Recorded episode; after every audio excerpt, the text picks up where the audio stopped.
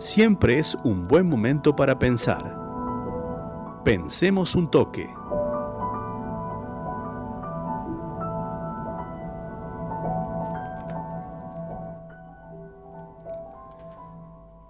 ¿Sabes qué creo, Laureano? Y me parece que es, importante o necesario en este Pensemos un toque desarrollar esta idea. Yo creo que la dirigencia política en Argentina ya se siente cómoda con la inflación. Ajá. Eh, porque por un lado, quienes gobiernan la esconden a la inflación. Es un problema que mientras menos se hable, mejor. Aunque los números de la inflación siempre están dando Digamos, no la esconden como. Eh, no, eh, bueno, como pasaba. El, o sea, el, colmo de esconder algo como pasaba con el INDEC. Eh, de Moreno. De Moreno. Claro. O sea, hasta el punto de trastocar los números. Los números. Claro. Ahora no pasa eso, pero de algún modo es un tema que, salvo ahora, pareciera que está tomando más lugar en la agenda, pero sí, se entiende la idea. Se entiende. Y después me parece que tampoco se la toma en serio las consecuencias que tiene la inflación sobre los argentinos, eh, la oposición, gran parte de la oposición, porque eh, la usa para desestabilizar al gobierno. Y cuando digo esto, digo los que han estado de un lado y del otro. O sea, los que han sido gobierno en un determinado momento y los que han estado en la vereda de enfrente. Bien. Eh, lejos de tomarse en serio el problema en serio y, entender que detrás de esos números, porque eso es lo que muchas veces eh, cuesta entender, lo entendemos nosotros que vamos al supermercado, claro. Eh, que vivimos de un salario, lo entienden los trabajadores y trabajadoras informales, pero no parece ser que aquellos que tienen la mayor responsabilidad eh, estén tomándose en serio. Meto ahí un pequeño paréntesis, eh, esto que te referías a la oposición. Sturzenegger este, dando un consejo diciendo, para, eh, esto fue en Twitter, para tener la inflación de 2017 y la economía creciendo 4% es fácil. Hay que sacar el cepo, dejar flotar el tipo de cambio, meta de inflación, que no se mete el Ejecutivo y Banco Central independiente. Y recuerda, Sturzenegger, y pensar que en ese año subían las tarifas y la puja distributiva estaba al rojo vivo. Bueno, eh, me diste justo el pie para lo, que, lo que iba a decir. Hmm. O sea, por un lado, cuando se es gobierno y se fracasa, el problema que era fácil cuando se era oposición pasa a ser extremadamente complejo. Tan complejo que se reconoce de antemano que no se puede contra eso y se lo esconde abajo de la alfombra, de una u otra forma. Eh, y cuando se es oposición, como en este caso de Stuxenegger, es lo más fácil que hay. Con cuatro o cinco medidas lo arreglamos. Somos uno de los pocos países del mundo que tiene este nivel de inflación. Entonces me parece que tratar con la liviandad que se trata el tema, estando de un lado o del otro, de la oposición o del gobierno, o de un lado o del otro de la grieta, eh, está haciéndonos mucho daño. Ya no debería ser así. Yo creo que hay una responsabilidad también eh, de nosotros, que es menor, por supuesto, de los ciudadanos me refiero. Eh, y hay unas cosas que podemos hacer, me parece, con este tema de la inflación. para no siempre estar diciendo la dirigencia es la que tiene la culpa. Me parece que lo que primero tenemos que hacer con este tema es no caer en los eslóganes. O sea, todos los eslóganes. El eslogan de que lo resuelvo en, nada es el problema más fácil de resolver, como decía Macri en campaña. Eh, o el eslogan de que eh, a partir del viernes empieza la guerra contra la inflación. O sea, lo peor que podemos hacer como ciudadanos es creer en los eslóganes con este tema. Lo segundo que podemos hacer es eh, caer, que lo que no tenemos que hacer es caer eh, en la idea de que hay inflación porque hay demonios únicamente. ¿Cómo? Y que porque la, culpa es de los eh, de las empresas que, claro. que, o sea, hay una responsabilidad también de la dirigencia empresaria, pero no se va a resolver eh, con menos empresas esto. Claro. A eso me refiero. O sea, quizás sí con otras empresas, ¿no? Con otra responsabilidad empresaria pero no es únicamente causa de que hay demonios, como una parte del gobierno nos trata de hacer creer. Los malos, están los malos. Y lo tercero que creo que eh, tenemos que hacer es exigir un plan, claro, contundente, contra la inflación. Cosa que al menos No existe. No existe, yo no lo conozco. Si hay un plan, que nos cuenten. Ahora sí hay un plan. Después vamos a, charlar sobre eso. Eso en primero, no caer en estas, eh, en estas falsedades. Lo segundo, me parece que tenemos que hacer un esfuerzo por tratar de comprender por qué tenemos inflación. Porque si caemos en los eslóganes y pensamos que es sumamente fácil, es porque en definitiva no estamos comprendiendo el fenómeno. Hay al menos, al menos cuatro causas de la inflación en Argentina. Bien. Al menos cuatro. Una es la puja distributiva, la que mencionaba en, el, en, el, en el tuit. Eh, me llama la atención que Stuxenegger hable de puja distributiva, porque la negó durante todo su, su eh, mandato, su conducción eh, frente al Banco Central. Para Stuxenegger era exclusivamente un fenómeno monetario. Ha cambiado Stuxenegger ahora que está del otro lado, que no está más en el gobierno. Hay una puja distributiva, sí, sin duda. Las empresas, hay empresas que son monopólicas, que tienen un poder para fijar precio y que en contextos inflacionarios se desata, se desata aumentos generalizados que eh, también eh, repercuten en el índice de precio. Pero no es la única. No es la única causa. Eh, y para comprender que también la puja distributiva entre los salarios y el resto de los precios es una causa, me parece que comprender, mejor dicho, nos va a llevar a exigir o sea, nos va a llevar a exigir que en Argentina se ponga en práctica una ley de góndolas que está aprobada.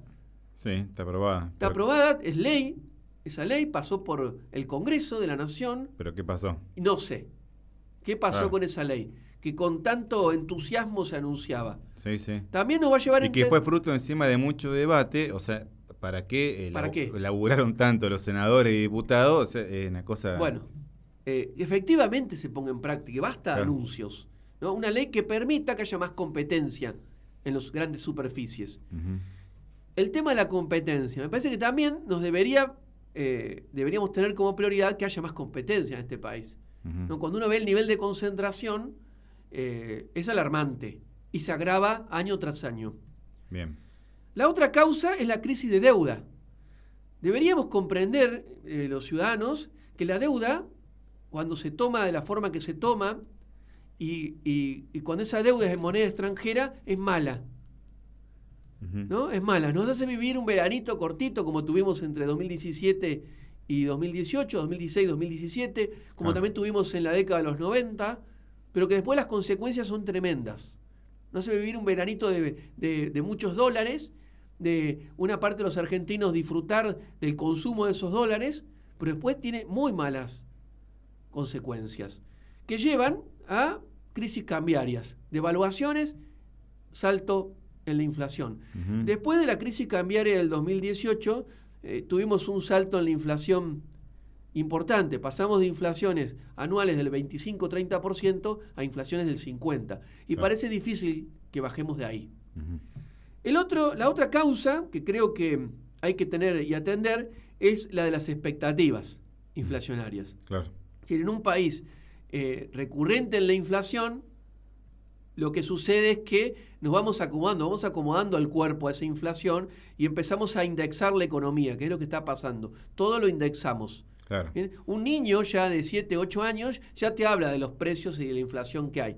¿no? Un niño, estoy poniendo un ejemplo eh, de cómo los argentinos empezamos a convivir con esto. Y esa indexación lleva a que nos adelantemos al aumento de precios y por supuesto aparecen los vivos. Y me parece que con los vivos, con los vivos, hay que ser contundente. O sea, nosotros, los ciudadanos, como consumidores, y el gobierno tiene que ser contundente con los vivos. Porque, y esto tiene que ver con una de las causas que en este momento está, que es la inflación internacional. A ver, el índice de, el último índice que se conoció de febrero, no había, se había desatado la guerra Rusia-Ucrania. No, no, todavía no. Todavía no. Y, ahora llevamos 15 días de guerra Rusia. Pero acá ya se adelantó la guerra y los precios. por las dudas, ya Por las dudas ya volaron, ¿no? Dinamitaron todo ya por las dudas. No, quedó un puente acá. ¿Bien? Entonces hay que terminar con los vivos. Hay que buscar la forma de terminar con los vivos. Y para terminar con los vivos nos hace falta un Estado eficiente. Y esa es otra de las causas, de, para mí, de la inflación. La ineficiencia del Estado. No podemos vivir en un estado en recurrente déficit fiscal que lleva a la emisión monetaria permanente, que yo creo que es una de las causas de la inflación que hace que tengamos un país bimonetario también, ah, es otro de los condimentos para tener un país bimonetario más allá de la crisis del sector externo, es decir, de la falta de dólares que, de esta economía que exporta siempre más o menos lo mismo. Eh, pero no es la única causa, pero sí es una. Tampoco la vamos a negar. Es una causa y creo que el gobierno, digamos, a raíz del acuerdo con el FMI, creo que tiene esperanzas en poder recortar la inflación porque evidentemente, fruto del acuerdo con el FMI, va a tener que recortar la emisión. Bueno, ese es el plan que hay ahora. ¿no? Eh, eh, parece que los gobiernos caen, caen, producto de no tener un plan claro, terminan cayendo, y en la historia argentina ha pasado casi siempre así, terminan cayendo en pedirle el plan al fondo. Claro. Y sabemos lo que son los planes del fondo. Este puede ser un poco más bueno que los planes eh, anteriores. Ahora, no deja de ser un plan del fondo. y no sabemos, por ahí, o sea, no sabemos. No sabemos qué, se va, qué va a pasar, si va a pasar como esos 22 acuerdos que se tuvieron antes con el fondo, que ninguno se cumplió. Y esto pasa porque hace años que no hay un plan. ¿Mm? ¿Y qué necesitamos? Un plan serio para combatir la inflación. Es decir, un plan al que le creamos todos. Un acuerdo político hace falta. Ahí está, ese es el punto. Un acuerdo político.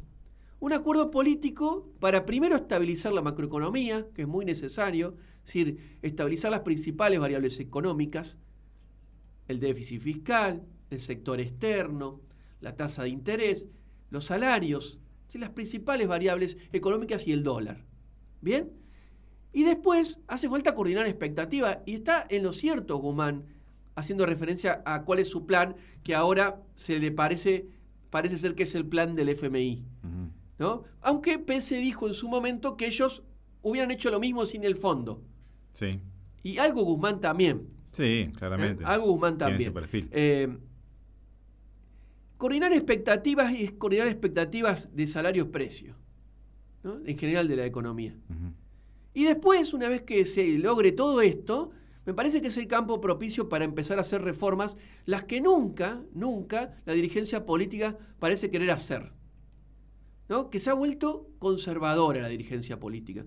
Porque esta sociedad se ha vuelto conservadora.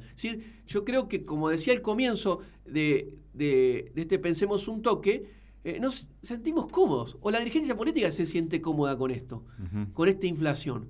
Sí, reformas tributarias de las que siempre se habla pero nunca se avanza y hay que exigir ahí reformas tributarias, porque ese Estado eficiente que deberíamos tener, también deberíamos pensar cómo lo financiamos a ese Estado eficiente. Totalmente. Hace falta una reforma del Estado. Pero en serio. Eh, se dio el caso esta semana de la mujer que en el Gran Buenos Aires destrozó un registro civil. Sí por la ineficiencia del Estado en resolver una cuestión como tan sencilla como una fe de vida. Está mal la reacción, pero cuando estás podrido ya... Está mal, pero no tan mal, diría. Sí, cuando ya estás podrido... claro. O estás podrida, como en este caso. Por supuesto que es reprochable la reacción porque es violenta. Pero la ineficiencia del Estado genera ese tipo de violencia también. Y no, con esto no estoy diciendo un Estado más chico, ¿eh? Aclaro. No, no. Porque un Estado eh, chico es un Estado ineficiente también. Hace falta lo justo, la justa medida, que hay que encontrarla. Esto nace del debate entre la dirigencia política. Y por último, hacen falta reformas del sector financiero, que nadie le toca el traste al sector financiero.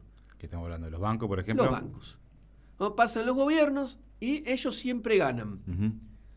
Y esto, por eso me refería, me decía que la dirigencia política está acostumbrada ya a la inflación y se ha acostumbrado, eh, no lo puede hacer un solo gobierno de un mandato de cuatro años. No, claramente. No lo consiguió un gobierno durante eh, todos los años eh, en los que estuvo el kirchnerismo, no lo se consiguió antes y no se va a conseguir si no hay un acuerdo de toda la dirigencia política, de todo. Me refiero a la empresaria, me refiero a la dirigencia política en general y la sindical. Entonces parece bastante difícil en estos momentos de que atacar este problema. Entonces lo que hacemos es, nos acostumbramos, hacemos anuncios, eslóganes. Mira, con una dirigencia en modo Twitter esto no se va a solucionar. Y te voy a traer un ejemplo de lo que es una dirigencia en modo Twitter y no es porque se trate de Luis Juez, eh, sino porque se trata de un dirigente importante que aspira a ser gobernador de esta provincia, que tiene una gran responsabilidad porque es senador y porque ha ganado las elecciones de medio término. Y cuando se les consultaba en una entrevista radial en la ciudad de Buenos Aires respecto al gobierno, a las políticas económicas, al acuerdo decía esto Luis Juez. Ahí lo escuchamos. El Fondo Monetario Internacional. Juez, eh, por declaraciones del vocero del Fondo Monetario Internacional, insiste en que el programa, eh, no la habilitación del acuerdo, el programa esté consensuado ampliamente con la oposición. ¿Cómo van a hacer? no, dígale ese boludo que conmigo no consensuó nada. No sé quién es. Jerry Rice, se lo presento. Ah, bueno. Mucho Por mal camino, te diría en de básico, bye. Sí, Jerry Rice. mal camino. Decirle Jerry Rice, yo tengo todo tu disco. Bueno. Sí, este... tengo ahí en vinílico. Pero escucha, Babi, no, no, no lo tomen el pelo, no lo hagan socio, esto hijo de puta. Yo no tengo ni bosta que ver. Voy a probar esto porque este país va a tener la única certeza en 26 meses que no estamos en default. Ningún plan económico, no vamos a admitir ningún tipo de incremento de impuestos, ningún aumento de aranceles, no vengan con esa boludez. O achican la política y el gasto público o seguimos con la misma gilada, pero por lo menos no estaremos en default. Esa es la única certidumbre que ni siquiera alcanza para festejar. Bueno, eh, Jerry Rice es el vocero del FMI. Para Latinoamérica, ¿no? Para Latinoamérica. Mm. Eh, eh, no es ningún boludo. No, no, claro. Jerry Rice está en su país tranquilo. Los boludos estamos viviendo acá. estamos viviendo una inflación que es consecuencia no de Alberto Fernández, porque la Macri, tuvo la misma inflación. Sí. 52%. Sin pandemia y sin deuda, claro, también. O sea, y los boludos somos los que aguantamos esto. Me parece. Disculpen, pero uso palabras de Luis Juez. Y no es Luis Juez. No es que no quiero caerle a Luis, a Luis Juez únicamente. Es la Roque que estuvo todo el fin de semana tuiteando en contra de su gobierno. con un, tuit que decía, eh, ¿cómo es que decía del, respecto? Sí, eh, repudiaba que no hubiera un, justamente un repudio. Aturde el silencio del gobierno. ¿De qué gobierno? Del que él integra. Claro. Del que él integra, del que él, por el que él hizo eh, campaña. Y con, el que él llegó a los lugares a los que llegó. Ya no es más, forma más parte del gobierno. Si no forma más parte del gobierno, deja los lugares los que estás ocupando. Y también Cristina, boicoteando el propio acuerdo al que llega su gobierno con el Fondo Monetario Internacional, ausentándose en el momento de la votación para no ponerle la firma a esa ley como vicepresidenta de la Nación.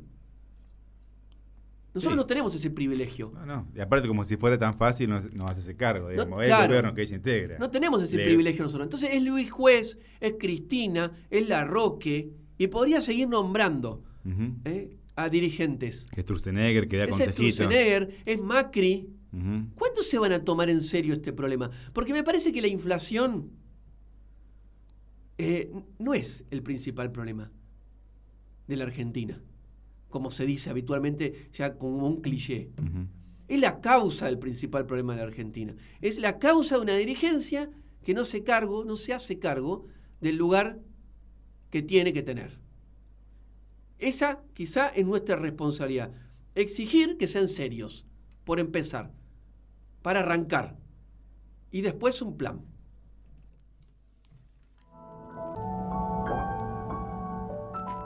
Escuchar la economía despierta todos los sábados a las 10 de la mañana o nuestro Spotify, al Toque Radio.